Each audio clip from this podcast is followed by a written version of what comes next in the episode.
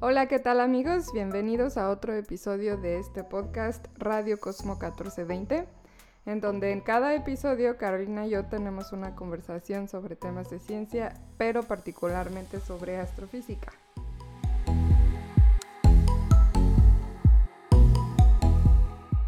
Aprovechando que hemos estado en confinamiento, Hemos hecho uso de la tecnología y hemos agarrado nuestras laptops y micrófonos para platicar a la distancia con un invitado muy especial, el doctor Luis Felipe Rodríguez.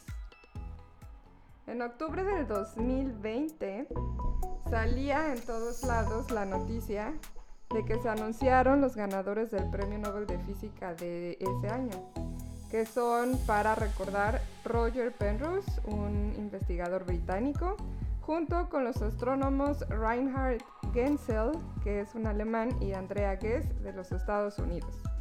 Y de repente nos encontrábamos una nota mencionando al doctor Luis Felipe Rodríguez, esto por supuesto en México.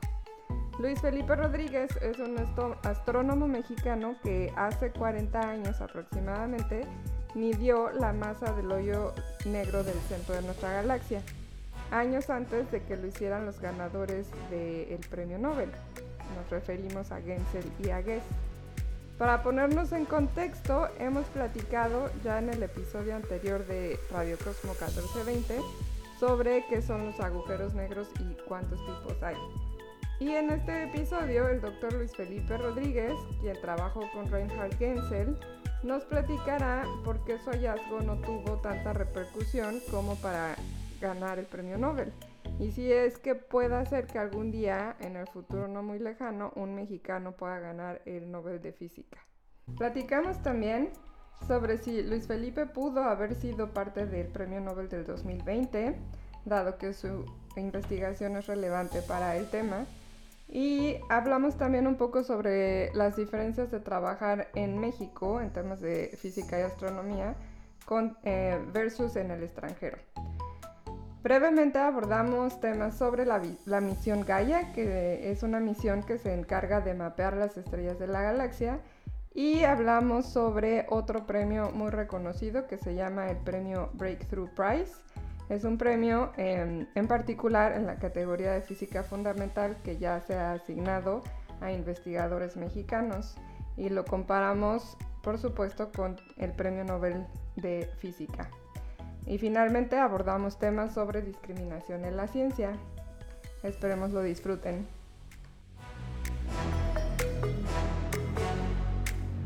Estamos muy contentos de empezar este nuevo episodio. La doctora Teresita y yo, una servidora, Carolina Rodríguez, en este podcast Radio Cosmo. Y tenemos un invitado muy especial el día de hoy, ¿verdad, Tere? Muy especial. Es un honor para nosotros tener al doctor Luis Felipe Rodríguez.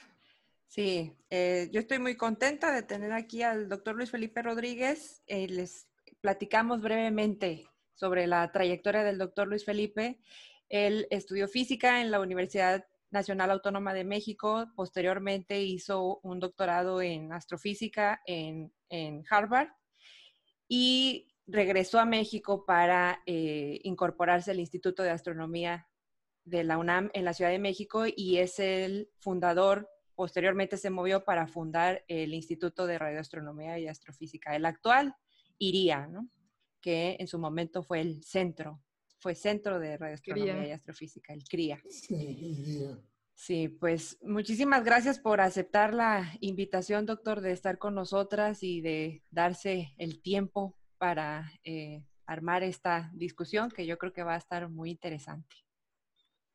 Cómo no, a sus órdenes, muchas gracias por invitarme, al contrario. Entonces, bueno, primero quisiéramos que nos platicara un poco sobre su trayectoria y después sí vamos a intentar hablar unos 15, 20 minutos de la ciencia, de sobre todo agujeros negros y va a tener que ser brevemente, lamentablemente, pero, eh, pero importante para entender eh, un poco más sobre pues, qué hay detrás del premio Nobel y celebrar que se le dio, bueno, la, astronomía que es una rama de la física, ¿no? Pero celebrar que se le dio a, a, personas que trabajan en temas de astronomía. Y finalmente, em, ojalá podamos abordar un poco sobre pues diversidad, elitismo y racismo eh, eh, eh, sistemático en el mundo, en, la ciencia, en, varias ramas, ¿no? Pero muy enfocado en la astronomía. Entonces, pues sí, no sé qué le parece y, y pues si gusta empezamos con la primera parte. Con todo gusto. Yo soy originario de Mérida, Yucatán, y cuando terminé la preparatoria, tenía yo muchas ganas de estudiar una carrera científica. Y me estudié un año de ingeniería química en la Universidad Autónoma de Yucatán. Y conversando con un amigo que había ido a México a, a estudiar física, pues me convenció de que intentara yo y me fui a, vivir a México a hacer la carrera de física. Esto fue en 1967, hace, mucho tiempo. Y eh, pues hice la carrera de física. Pues sí, naturalmente, el nivel de la UNAM con profesores de tiempo completo, laboratorios, pues era y probablemente sigue siendo mejor que el de las universidades estatales, por, por desgracia, no debería de ser ese el caso. Deberían estar parejas. Las universidades, ya que terminé la licenciatura, los cursos, en aquella época la única manera de recibirse era mediante la elaboración de una tesis de licenciatura y conocía yo eh, al doctor Manuel Peinbert y él me dijo, bueno, ¿por qué no hablas con mi, mi esposa, la doctora Silvia Torres de Peinbert? y a ver si se ponen de acuerdo.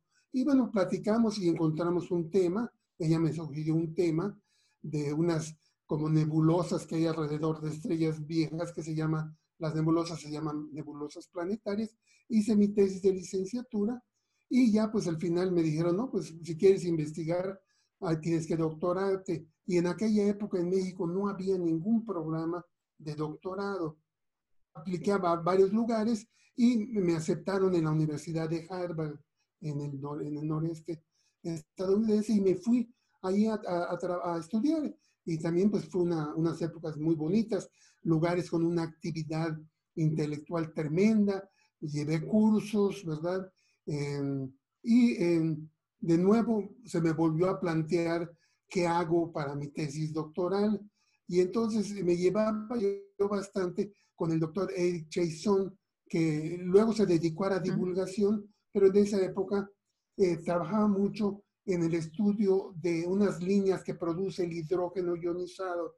Y me dijo, pues, ¿por qué no trabajamos en esto? Y empezamos a observar lo que se conoce como regiones H2 en la galaxia, que son regiones que tienen una estrella muy caliente y esa estrella excita, ¿verdad? Y decimos ioniza al hidrógeno y produce una región H2. Pero también en esa época se empezaba a hablar de que en los centros de galaxias a lo mejor había algo mal. Y entonces yo dije, hay que estudiar el centro de nuestra galaxia, que tiene una región como una especie de región H2 alrededor. Y encontramos que esa región tenía líneas muy anchas, muchísimo más anchas que las regiones normales. Y entonces la interpretación que dimos en un artículo fue que a lo mejor había ya un cuerpo que no se le podía decir hoyo negro porque era muy mal visto esa época, en los 70 y sino que había un cuerpo puntual que no entendíamos qué era, que tenía 5 millones de veces la masa del Sol y esto era necesario para que no se dispersara el gas, ¿verdad? La fuerza gravitacional mantendría ese gas eh, atado gravitacionalmente. E, la tesis fue muy bien vista eh, recibió un premio de, a la mejor tesis de América del Norte que otorga la Sociedad Astronómica del Pacífico. Ahorita alguien me recordó que hubo una, una nota de un periodista científico muy importante, se las voy a mandar, que se llamó Walter Sullivan, que era como el, el Carl Sagan o algo así de esa época, y en la primera página del New York Times saliendo que habíamos hecho este trabajo y que ah. un joven mexicano, se las voy a mandar, es históricamente interesante. Bueno, eh, tuvo éxito en ese momento, pero la gente como que no lo creyó. Eh, varias personas habían trabajado con el gas, el mismo Gensel que recibía hace unos días el premio. En el 84, unos años después, publicó un trabajo muy parecido y llegó a una masa muy parecida, 3 millones de masas solares, pero no hubo repercusión. Entonces yo pues terminé mi doctorado y en esa época regresaba uno a México y te contrataban de inmediato, era muy distinto que ahora, que les hacen pasar un calvario a los jóvenes. En esa época no había astrónomos, entonces lo contrataban a. Seguí trabajando en, en el medio interestelar, en otros temas, y eh, luego pues hubo la posibilidad de, de crear un instituto de radioastronomía, que no había en México ningún instituto, y pues nos trasladamos hace más de 25 años a Morelia, y ahí eh, continuamos trabajando en, en, varios temas y pues realmente ha sido muy grato esto. Primero nos fuimos como una unidad del Instituto de Astronomía, luego nos promovieron a centro y finalmente nos promovieron a instituto. Y ahí estamos a, sus órdenes, eh, trabajando en, en muchos distintos temas, entre ellos agujeros negros, pero también otros temas, entre ellas formación de estrellas, hacemos mucho. Eh, medio interestelar, eh, hidrodinámica de gases, en fin, no somos un grupo muy grande, somos como 30 astrónomos, pero pues es un grupo de muy buen tamaño. Bueno, pues ya nos dejó como con mil preguntas al respecto. Eh, lo bueno, lo primero es un comentario quizás personal, no sé Carolina cómo lo vea eh, ella, pero para mí tener la oportunidad de fundar un centro eh, y de contribuir a la ciencia nacional como, pues desde esa perspectiva y con oportunidades para gente en otros estados o que no se centralice todo en, en, la Ciudad de México, tener la oportunidad de aportar al país, eh, pues creciendo, ¿no? Las, los grupos de investigación, o las colaboraciones. Entonces, bueno, en ese sentido, la verdad que em, admiro muchísimo ese como esfuerzo que es, está relacionado a la ciencia, pero que es adicional, ¿no? Pues sí, yo, yo también, la verdad es que eh, pues me parece muy admirable, doctor, porque pues sabemos que México es un país en desarrollo y que necesitamos de formar más científicos, ¿no? Entonces se necesitan esfuerzos. Y aparte es muy, lo, está muy padre porque eh, usted llegó aquí a traer una nueva línea de investigación y esta, este nuevo instituto ha formado muchos más astrónomos y ahora los, estas generaciones que se formaron bajo la escuela que usted fundó, pues ahora estamos también tratando de empujar por ese lado a las nuevas generaciones, ¿no? A las próximas generaciones. Y yo creo que es como plantar una semillita. Usted trajo una semilla, la plantó y pues ahí hemos ido eh, floreciendo todos los demás. Y yo creo que eso pues aporta mucho a un país como México, que necesita de ciencia y que eh, estamos en, en desarrollo, ¿no? En esa parte. Y de hecho, respecto a eso, a mí me llamó mucho la atención una nota que leí de usted del Instituto de Física, que publicó el Instituto de Física, que me pareció algo muy, muy, muy interesante. Eh, de hecho, tengo una página de divulgación de, astronomía y lo publiqué y creo que, que, causó como un impacto en la gente porque creo que hay muchos que se sienten de acuerdo con eso. Y es respecto, a ver, lo cito tal como eh, lo encontré, ¿no? De que habla, habla de las dos carreras, cómo se bifurcaron las trayectorias académicas de eh, los ganadores del premio, del premio Nobel, del premio Nobel que el, el alemán Reinhard eh, Gensel o Gensel y la de usted. entonces, sus palabras respecto a esto, dice, se bifurcan las carreras una persona que está en el primer mundo puede darle vuelo a su ambición y a sus deseos y hacer cosas. En México, pues la tenemos muy difícil y tiene uno que sacrificar cosas de la carrera. Entonces, yo a mí sí me gustaría que, nos platicara un poquito como, como esta transición que usted vivió, ¿no? O sea, que, porque, por ejemplo, usted pues empezó en una línea de investigación, su tesis de doctorado se titula Observaciones de líneas de recombinación del gas ionizado en el centro galáctico. Eh, vieron evidencia de que había ahí un objeto masivo. Entonces, ¿cómo usted cuando regresó a México continuó en este tema? O si no continuó, ¿por qué no continuó? ¿O cómo ve eh, usted estas diferencias, ¿no? De qué hubiera pasado si, por ejemplo, se hubiera quedado en Estados Unidos o en algún otro país de lo que llamamos de primer mundo, a diferencia de haber regresado a México, por ejemplo. Es una pregunta muy interesante y además que creo que todos la hemos vivido de un modo u otro. Yo creo que lo que pasa es que al regresar a México, pues los recursos son mucho menores. Vamos, eh, Por ejemplo, él es, como dice algún artículo, parte de una dinastía familiar. Su padre fue director de un instituto Max Planck, él es director de un instituto Max Planck, reciben apoyos amplísimos.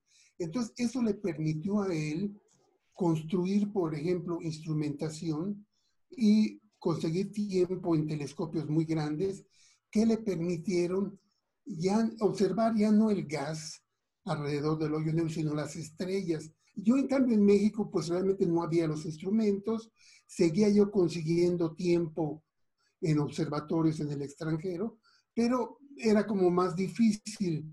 Y, eh, y me fui poco a poco yendo a temas más tradicionales, donde por decirlo así hay menos competencia o, o tiene uno más oportunidad de, de, por ejemplo, regresé a trabajar muy fuerte en formación estelar, que México tiene una larga tradición, y que pues conseguíamos tiempo y no había esta urgencia que había en los temas de hoyos negros que comenzaba a perfilarse, que era probablemente cierto esto de los hoyos negros y que era una investigación muy importante. Pero pues a cambio de eso, como, como dijeron ustedes, en México pues hay la oportunidad de hacer todavía cosas, desarrollar, por ejemplo, yo siento que necesitamos un instituto de altas energías, de astrofísica de altas energías, que es un área tan importante y, todavía no lo hay, así que les toca a ustedes, ¿verdad?, plantearlo y posiblemente crearlo. Porque hay que reconocer también que el Instituto de Astronomía de la UNAM es muy bueno, pero sí había una cierta actitud, pues yo no, sé, no sé decir de rechazo, de falta de comprensión a las nuevas astronomías. Eh, tenían una astronomía óptica muy fuerte, y, pero como que veían a las otras con, y eso hasta cierto punto fue lo que llevó a Morelia y un poquito tratamos de independizarnos. Y ya como, como instituto, pues podemos, tratamos de promover no solo la radioastronomía, sino todas las astronomías. Creo que en eso tenemos una visión pues más flexible. Sí, a mí me, a mí me, me llegó ese mensaje y yo creo que a muchos porque yo creo que muchas de las nuevas generaciones de astrónomos, y no nada más de astronomía, creo que en ciencia en general, muchas veces nos, presentamos ante ese dilema, ¿no?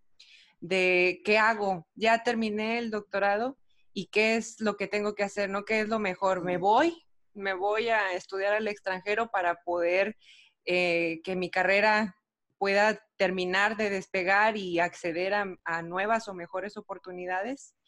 pero pues eso también implica alejarse de tu cultura, alejarse de tu familia, eh, eh, muchas cosas, ¿no? No es, no es una decisión fácil. Y los que... Y los que están en el extranjero, tengo muchos amigos extranjeros, ¿no? Que ven que estoy yo por acá y luego me preguntan, oye, ¿cómo están las cosas? ¿Hay oportunidad? Quieren regresar, pero tampoco sienten esa facilidad de hacerlo porque también ven o escuchan de la situación de que pues no hay eh, muchas oportunidades para que si ya eh, creció su carrera en el extranjero, pues, pues que, que regresen a México desde ese punto, ¿no? No desde uno más, más abajo. Entonces, es un tema pues que es muy interesante y yo creo que también es muy importante que, que se hable de eso y que lo, lo podamos discutir y sobre todo con personas pues como usted con toda la, trayectoria y el, y el reconocimiento que tienen y el impacto que pueden tener también sus palabras. Es que sí, em, efectivamente, la diferencia con recursos económicos entre hacer ciencia en el extranjero y en México es evidente en varios niveles, ¿no? Em, por ejemplo, en mi experiencia, eh, empieza incluso desde tener la oportunidad de ir a congresos, ¿no? El, eh, el, bueno, yo estudié la maestría en la UNAM y sí, aunque sí había algún, como, había como pequeñas, este, como fondos para apoyar a estudiantes aún de maestría o de doctorado, pero la cantidad no es ni similar al, al, apoyo económico que recibe pues un estudiante en, pues, en países como Estados Unidos o aquí en el Reino Unido. Empezando desde ahí. Pero ahora, por ejemplo, que yo soy parte de, que ya soy eh, investigadora postdoctoral, hay otra, digamos, otro aspecto que a mí me ha sorprendido muchísimo, que es, por ejemplo, si, si quiero empezar una colaboración y pido dinero para invitar a mis colaboradores, solo para ver si podemos colaborar, hay apoyo para eso, ¿no? Em, y no necesito ser, eh, pues, profesor, ¿no? O, o alguien con mucha experiencia. O sea, yo como investigadora joven, se me apoya incluso para empezar estas nuevas, para impulsar, ¿no? Porque sí tiene usted razón, nos toca a nosotros los, jóvenes a empezar a eh, expandir, ¿no? las líneas de investigación, tal que los institutos no se concentren en, en temas de moda o algo muy particular, ¿no? Pero en México, pues nuestra moneda es más débil y los recursos a la ciencia pues, son más escasos. Y eso, pues, tiene varias eh, consecuencias porque regresando al, ejemplo de Gensel y usted, pues finalmente sí hace la diferencia que tu país te apoye al 100% eh, y que apoye tu, tu trabajo, ¿no? Sí, definitivamente. Y además, mientras en estos países la ciencia se apoya de una manera continuada, en México experimentamos altibajos. Por ejemplo, ahora seguramente se han enterado que hay toda una serie de políticas, desaparición de fideicomisos, eh, el CONACYT diciendo que nos va a apoyar más, pero por otro lado tiene mucho menos presupuesto.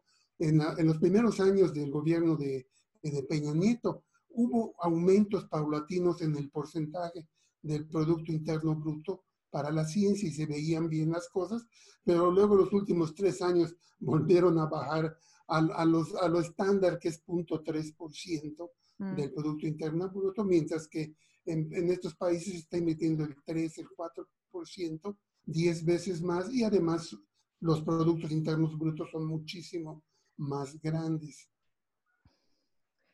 Efectivamente. Eh, me gustaría regresar un poquito, bueno, a, un tema súper importante que usted mencionó durante su presentación, bueno, cuando nos contaba sobre su, su trayectoria, que es, eh, digo usted una frase muy interesante, que cuando ustedes empezaron a medir el gas alrededor de este objeto en el centro de la galaxia, eh, no se hablaba de un agujero negro, ¿no? Porque la idea, digo, ahora nosotros hoy en día hablamos de agujeros negros como si, ¿verdad? Como si fuera cualquier cosa. Pero yo me acuerdo que incluso cuando yo estudiaba la maestría, recuerdo que alguien mencionó algo así como que ya hoy en día nadie duda de la existencia del agujero negro. Y a mí me, me llamó mucho la atención porque yo dije, pues, que se dudaba, o sea, no, no, está, no es este, contundente la existencia de, de, estos objetos en el universo.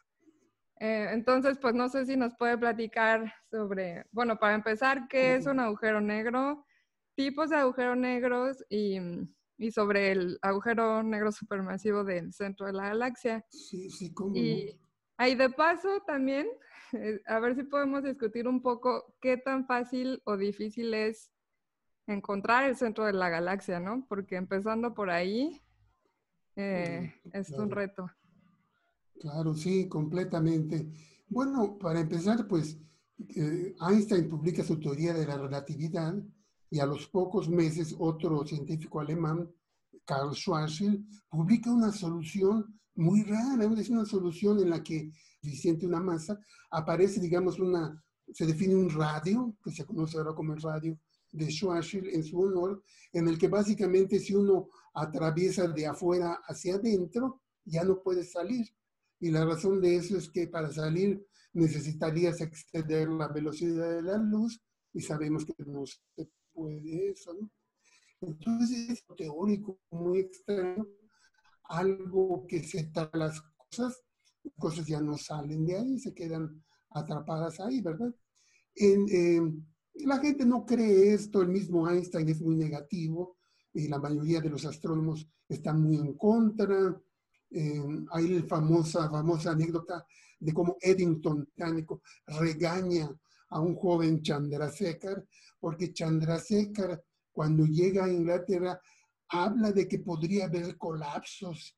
Y, y Eddington se para y le dice, no, esto la naturaleza lo va a impedir, impedir, ¿cómo va a pasar esto? Bueno, va pasando el tiempo y se empieza a, quedar, empieza a quedar claro que en los centros de galaxias y también en algunas fuentes en la galaxia se está produciendo energía muy grande que no se puede explicar en términos de estrellas y la gente voltea a ver al hoyo negro, porque resulta que el hoyo negro, la materia que le cae al hoyo negro se acelera mucho y si está atrapada en un disco, ese disco se va a calentar y va a emitir cantidades enormes de, energía.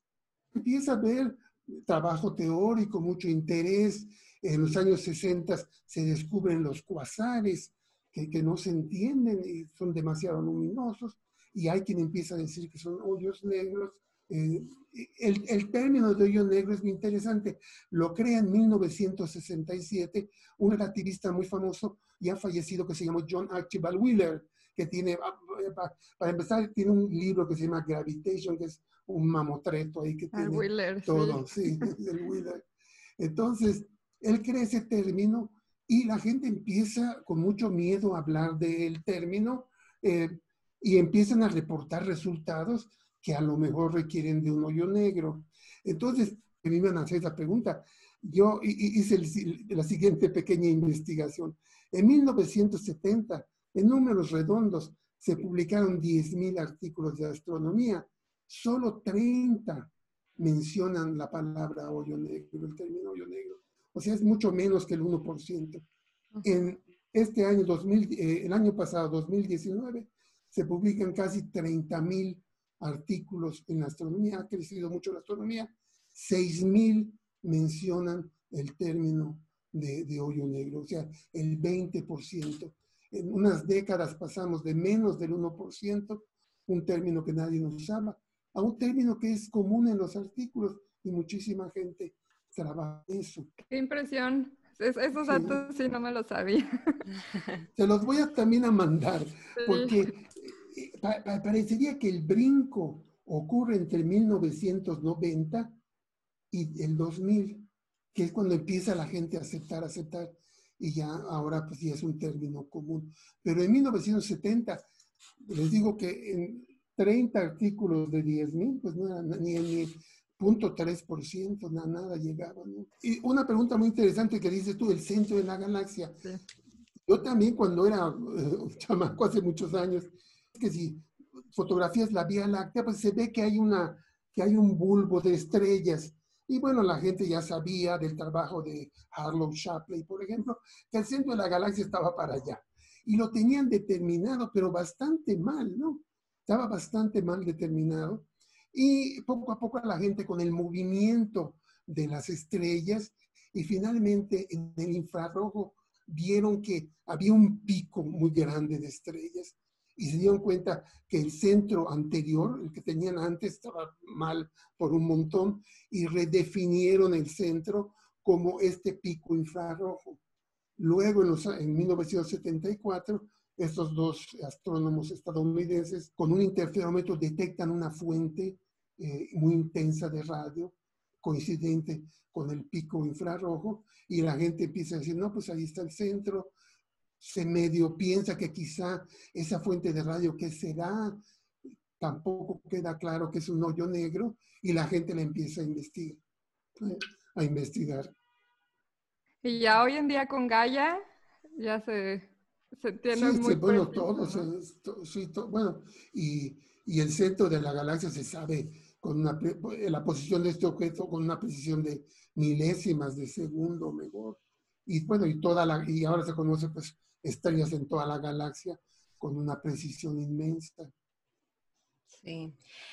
De hecho, eh, respecto a esto, doctor, del eh, agujero negro, es, eh, bueno, quizás yo creo que la mayoría de los astrónomos o de los que seguimos esto, hemos visto la entrevista, ¿no? De, de, uno de los ganadores del premio Nobel, de, de Reinhard Genzel. Y él dice algo que me llama un poco la atención primero. Una de las cosas que, que mencionó fue, le preguntan sobre la primera imagen de, del horizonte de eventos eh, del agujero negro en el, en el centro de nuestra galaxia. Y a ellos pues les dieron el premio Nobel por, eh, de, por, por, digamos, eh, descubrir de manera independiente que ahí hay, la, dar la evidencia de que hay un, un agujero negro en, en, el centro de nuestra galaxia, tanto a, a, los alemanes, al grupo del alemán, como al grupo de la astrónoma estadounidense Andrea Ghez a mí me llama un poco la atención lo que él comenta en esa entrevista, en esa primera pregunta, porque quizás yo creo que un personaje premio Nobel, creo que sus palabras tienen un impacto grande en la sociedad.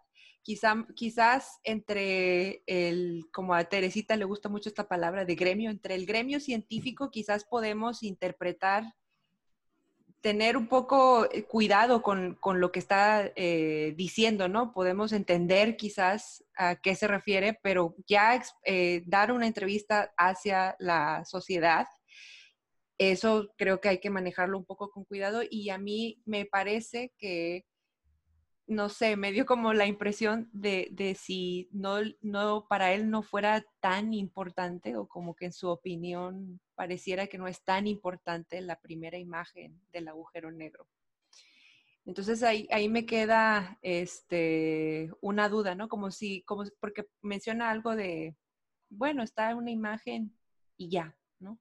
Entonces ahí me quedé pensando un poco, ¿por qué, ¿por qué esto eh, esta imagen, pues que fue un trabajo planeado de muchísima gente y pues es la primera vez que se tiene una imagen así, eh, porque esto no es también merecedor de un premio Nobel, porque eso no puede ser considerado, o, o por qué es importante o, o por qué no, en realidad. Bueno, yo creo que la entrevista fue muy desafortunada. Gensel obviamente es una persona súper inteligente y, metió la pata en todo lo que pudo. Eh, se refirió a que el premio se lo dieron a Andrea Guess en parte porque es mujer. Eh, y luego estas críticas al, al, resultado del horizonte de eventos.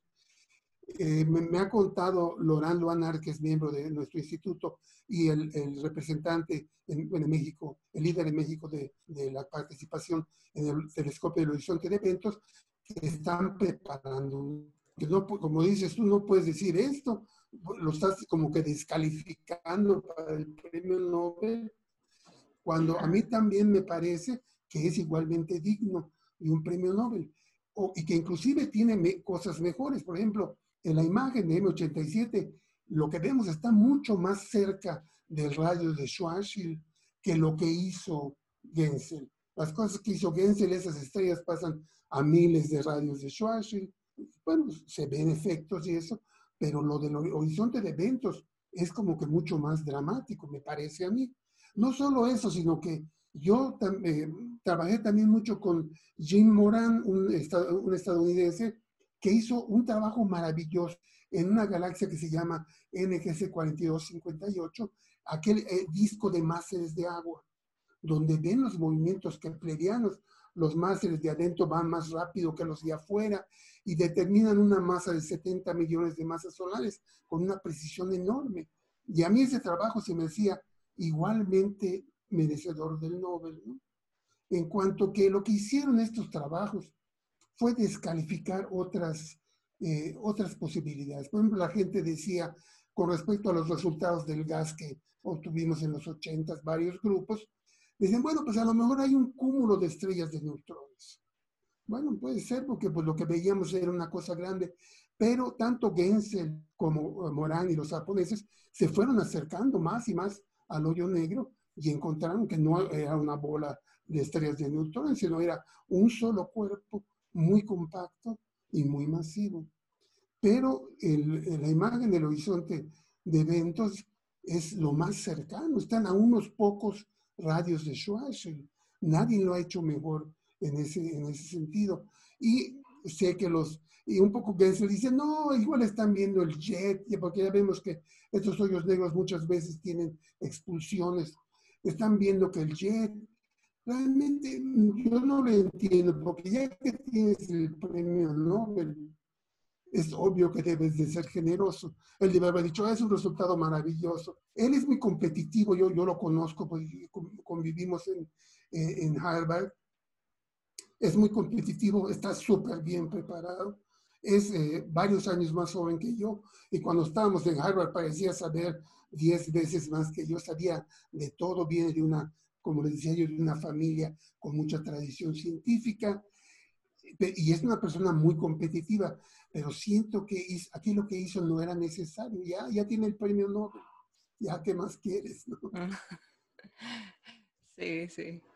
Pues en, en relación al premio Nobel de, en general el premio Nobel, pero en particular con M87 y la fotografía que tenemos, eh, usted ya lo ha comentado varias veces que hay un premio que es más generoso monetariamente que el del premio Nobel. La diferencia quizás con el premio Nobel es que el otro es muy popular, ¿no? Es muy, no sé si históricamente, no sé cuál sea como la, historia detrás de estos dos premios, pero a lo mejor nos puede platicar un poco de el otro premio maravilloso que, que ganó la colaboración del, se llama Event Horizon eh, Telescope. Telescope. Lo que pasa es siglo, si no me equivoco, pasado. O sea que tiene más de 100 años de edad y tiene toda esta tradición y esta historia detrás. Y es muy importante, sobre todo, que era un montón de dinero en épocas en que nadie daba dinero, ¿no?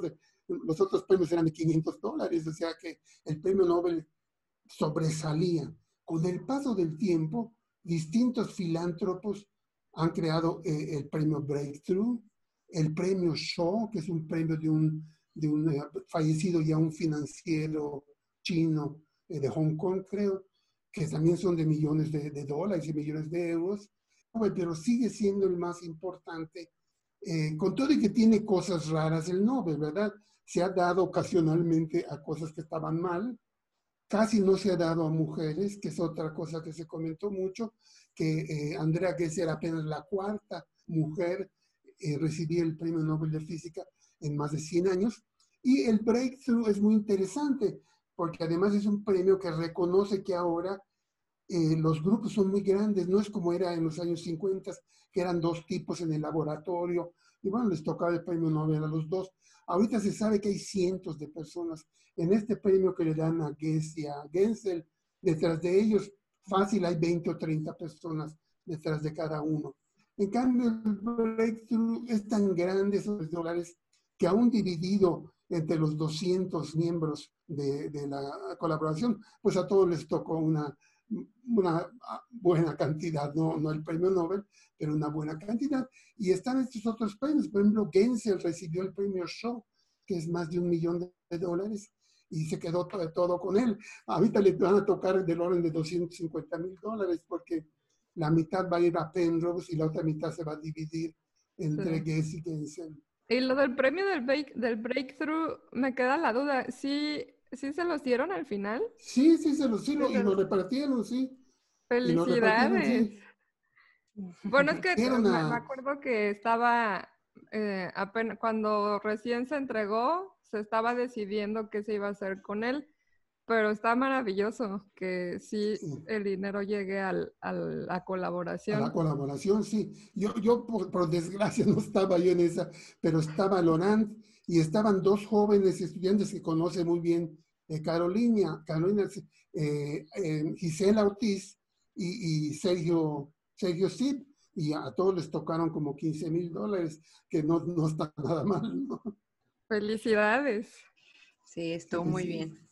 Muy bien, pues eh, quizás aprovechar estos 15 minutos para discutir la importancia de la diversidad en la ciencia.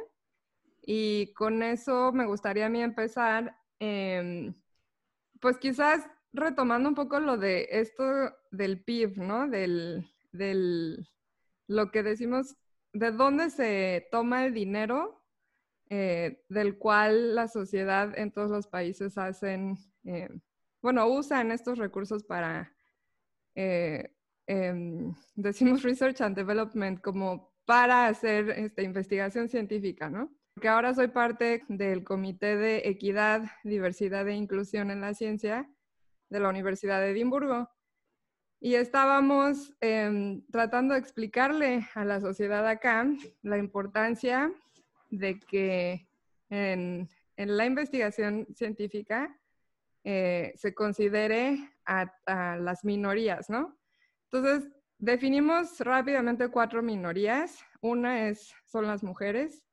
Lo que me gustaría comentar brevemente es decir que el dinero, o sea, partimos como de decir, el dinero que nosotros le destinamos a la ciencia eh, contrario a lo que la gente piensa, no desaparece en el aire. O sea, no es una fuga de dinero, no es invertirle algo que no nos va a retribuir, ¿no? O sea, para empezar, creo que se calcula, este, dato no me lo sé para México, pero por ejemplo para Estados Unidos, eh, lo platicábamos alguna vez, se calcula que por cada dólar se, se estiman 8 dólares de regreso que se inyectan directamente a la, a la economía, ¿no?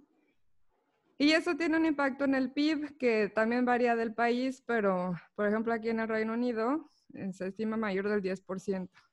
Eh, sí, las, las mujeres eh, que quieren trabajar en temas científicos, trabajan en temas científicos, el crecimiento del PIB sería aproximadamente del 10%. Y eso, como ya lo comentaba, es solamente una minoría, ¿no? De varias. ¿Y esto por qué es relevante? en relación a lo que platicábamos del premio Nobel. El premio Nobel se ve que hay como un tipo preferido, ¿no? Por el comité.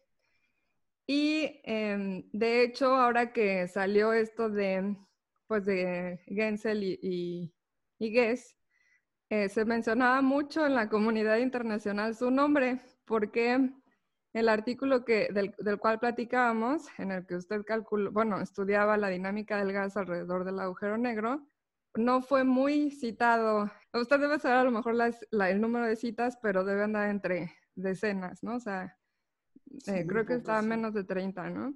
Sí. Y la comunidad enfatizaba en que se debía, eh, si quizás eh, es, es un artículo, un trabajo diferente a lo que se dio con el premio Nobel, pero que sí se sí es un trabajo digno de reconocerse, ¿no? Entonces aquí no sé cuál sea su punto de vista entre esta discriminación evidente, ¿no? Que hay en la comunidad científica, que obviamente está dominada por una élite y que no todos los trabajos parecen ser tomados en cuenta. Digo, para conectarlo con mi, mi otro punto sobre la diversidad, eh, es un tema muy interesante, muy importante que lo platiquemos para la sociedad porque parece que no nos queda muy claro que en realidad la, diversidad eh, en, estos temas solo contribuyen a mejor ciencia, eh, porque cuando tenemos diferentes puntos de vista nos cuesta más trabajo convencer a la gente, ¿no? Y tenemos que traer todos los argumentos a la mesa y entonces tenemos, llegamos más lejos juntos, ¿no? Sí, sí, es, es un, problema crucial ahora el que, el que mencionas. Y sí hay que reconocer que, pues yo siento que, por ejemplo, la Fundación Nobel, pues lo que digo es, vamos a premiar a, los mejores de acuerdo a nuestro concepto, y esto inmediatamente, pues es eh, blancos, anglosajones, básicamente en Estados Unidos e Inglaterra, que han recibido la mayoría, un poquito Francia, un poquito Alemania, ¿verdad? Eh, y ocasionalmente otras, otras personas. E inclusive muchas veces, cuando son extranjeros, es trabajo que hicieron en Estados Unidos. Entonces sí hay, aquí un, un, dilema muy importante y es que sí se tiene que diversificar por muchas razones, entre otras porque si no se va a perder el apoyo, hay que reconocer que las sociedades son eh, plurales ahora y necesitamos involucrar a la gente, necesitamos reconocerla y necesitamos ayudarla. Y sí hay una, una, cierta, pues, ¿cómo le llamaríamos? Una cierta discriminaciones en el trabajo, hacia el trabajo de las mujeres, eh, hacia el trabajo de los latinos, de lo, en general de los hispanoparlantes. Hay una cierta, hay un cierto desprecio, ¿no? Y, y se han hecho como estos de mandar artículos donde eh, el mismo artículo, los, los autores son, tienen nombres anglosajones y el mismo artículo con autores de nombres hispanos y tiene mucho más dificultades en ser aceptado el artículo que tiene estos autores falsos, ¿verdad? De nombre hispano.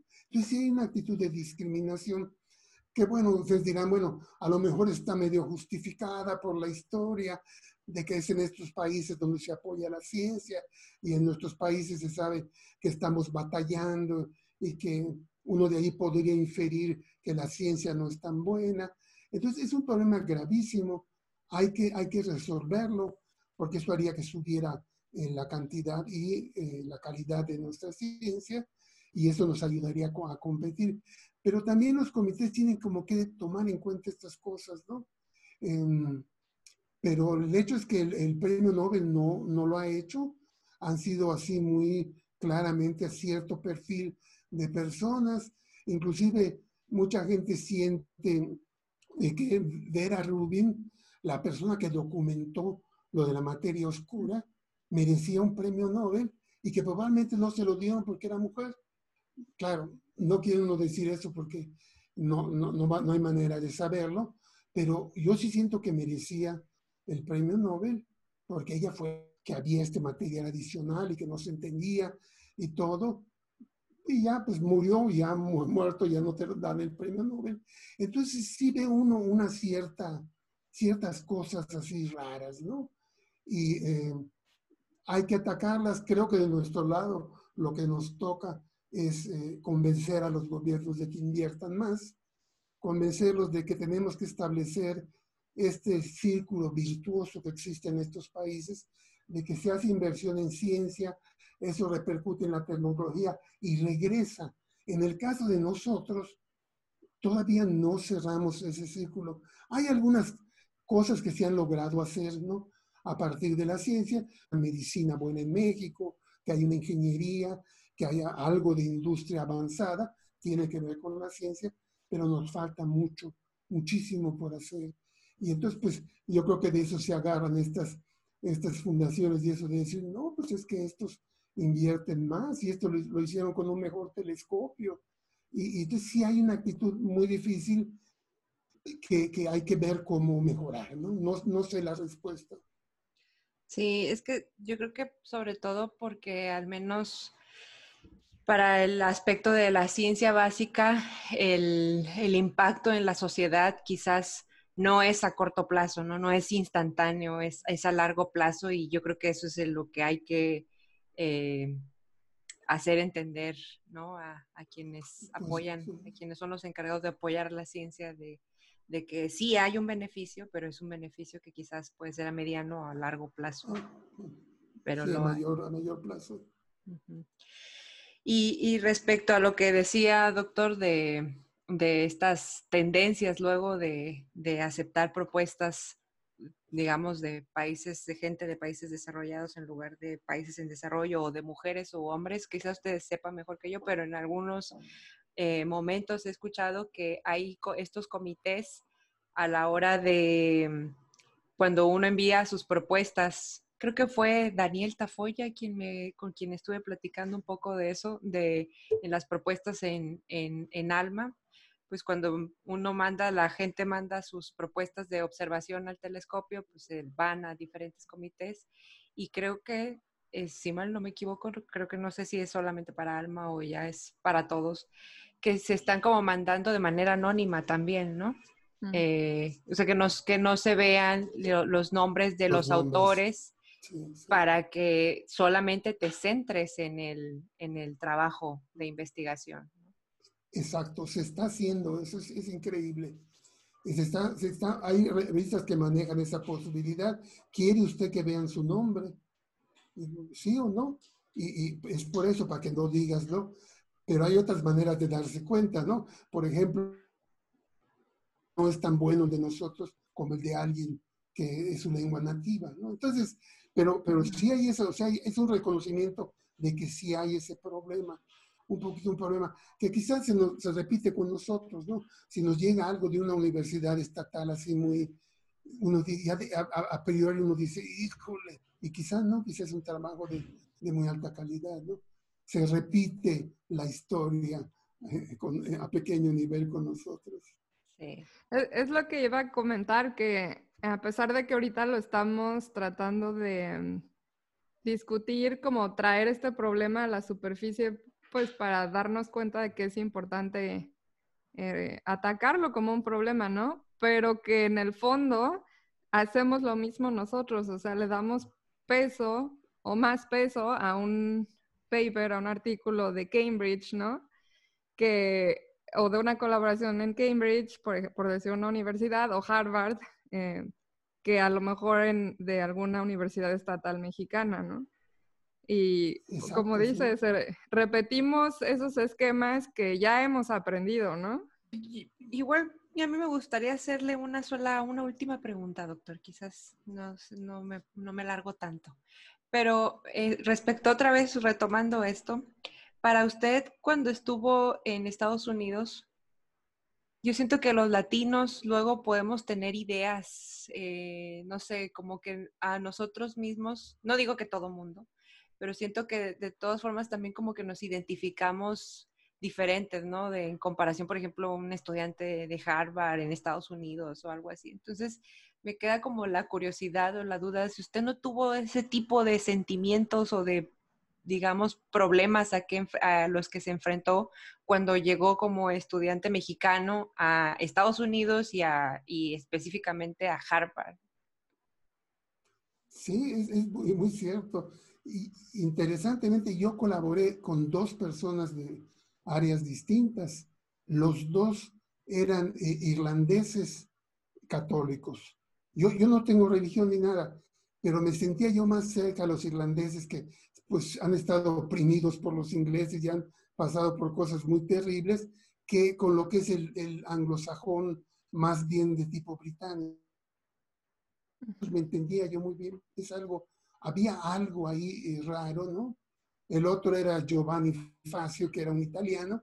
Entonces, con así los, los anglosajones, anglosajones tienen un trato distinto y uno pues no se sentía a gusto y yo acabé trabajando con estas personas o sea, sí se refleja eso, eso en, lo que, con quienes interacciona uno, quienes le hacen quizá caso a uno, ¿no? También, y entonces pues yo trabajaba yo con gente, así por ejemplo, te digo gente que era católica, y, y yo no teniendo, yo siendo ateo, sin embargo había más acercamiento, y gente que también venía de culturas menos preponderantes o que habían sido menos dominantes, identificaban también conmigo. La razón por la que me surgió esta pregunta es que tengo como un recuerdo, doctor, digo, igual debía haber traído la nota, pero tengo un recuerdo de que en algún lugar leí una nota de una entrevista también de usted en el que decía que cuando llegó a Estados Unidos tenía como un sentimiento de inferioridad no justificado. Y eso me llamó mucho la atención porque siento que, que muchas veces bueno, en, mi caso, ¿no? Cuando he ido a congresos en otras partes, veo el trabajo que están haciendo otras personas y es como que, eh, bueno, lo mío no es tan importante o es, mm. es, es, diferente o, aporta menos que el de estas personas. Entonces, eh, eso era no, lo que... Yo hago segunda a eso, a mí también me pasa eh, completamente, sí. Sí, es una cosa que, claro, que tenemos que aprender a controlar pero sí, sí es parte, sobre todo de los mexicanos, ¿verdad? Es parte de nuestra personalidad, que nos gusta como que ostentar cosas, pero en el fondo estamos bien acomplejados, ¿no? Y tenemos un como complejo de inferioridad. Y entonces hay que esto verlo con calma, no, no sentirse ni superior, pero tampoco, tampoco inferior, ¿no? Muchas gracias por acompañarnos en otro episodio más. Esto fue Radio Cosmo 1420 con las doctoras Carolina Rodríguez, La Mujer Cohete y Teresita Suárez. Pues muchísimas gracias, doctor, por su tiempo. Nos encantó tenerlo con usted, con nosotras, este, y esperemos, esperemos que no sea la última vez. Si quieren acompañarnos y seguirnos en las redes sociales, a Carolina la encuentran como arroba la mujer cohete, tanto en Facebook, Instagram y Twitter, y a mí me encuentran en Twitter e Instagram como arroba doctor Suárez Nogues. No, con todo gusto, que, que siga saliendo muy bien el, el, blog y qué bueno que lo, lo están arrancando. Hay que hacer mucha difusión.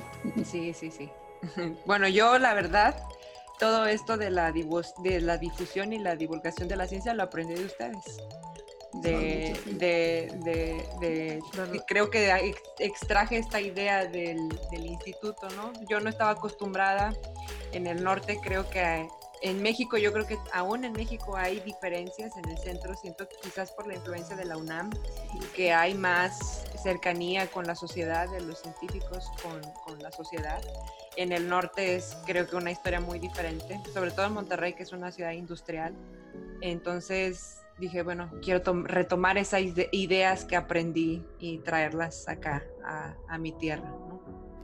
En el próximo episodio de Radio Cosmo 1420 vamos a platicar sobre los científicos favoritos de Caro y yo. Y para recordar, nos pueden encontrar en las plataformas de podcast como son Spotify, SoundCloud, estamos en Amazon también y en Apple Podcast. Hasta pronto.